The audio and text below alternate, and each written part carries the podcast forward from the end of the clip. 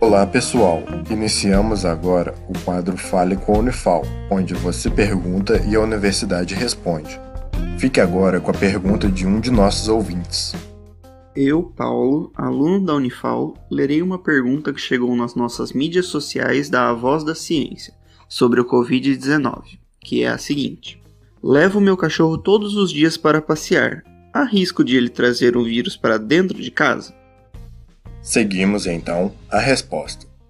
Olá, meu nome é Erika Insepe Garcia, eu sou médica veterinária e responsável técnica pelos animais de experimentação da Unifal.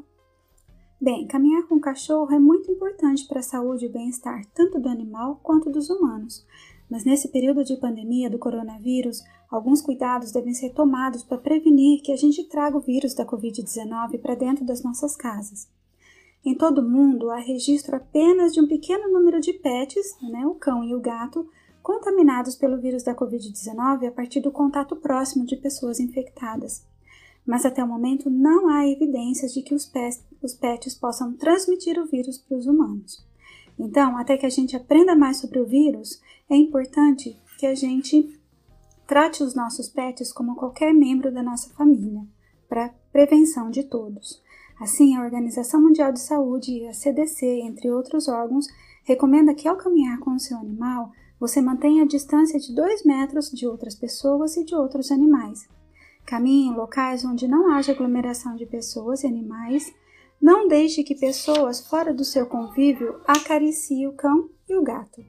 Ao voltar para casa, da mesma maneira que devemos retirar os sapatos para evitar que eles carreguem o vírus para dentro de casa, devemos lavar a pata dos animais com água e sabão, pelo mesmo motivo. E se você estiver com o vírus da Covid-19, também, da mesma maneira que devemos nos isolar das pessoas que convivem na mesma casa, devemos nos isolar dos animais. Então, peça para outra pessoa dar ração e água ao seu animal. Não permita que o animal fique no mesmo ambiente que você, não divida a cama, não beije o seu animal, para evitar que ele se torne uma superfície contaminada e possa carregar o vírus para outras pessoas. Embora os órgãos de saúde digam que seja muito remota esta forma de transmissão, nesse momento devemos ter bastante cautela. Esse foi o Fale com a Unifal. Caso também queira participar, entre em contato com o projeto A Voz da Ciência através das redes sociais Instagram, Facebook ou YouTube.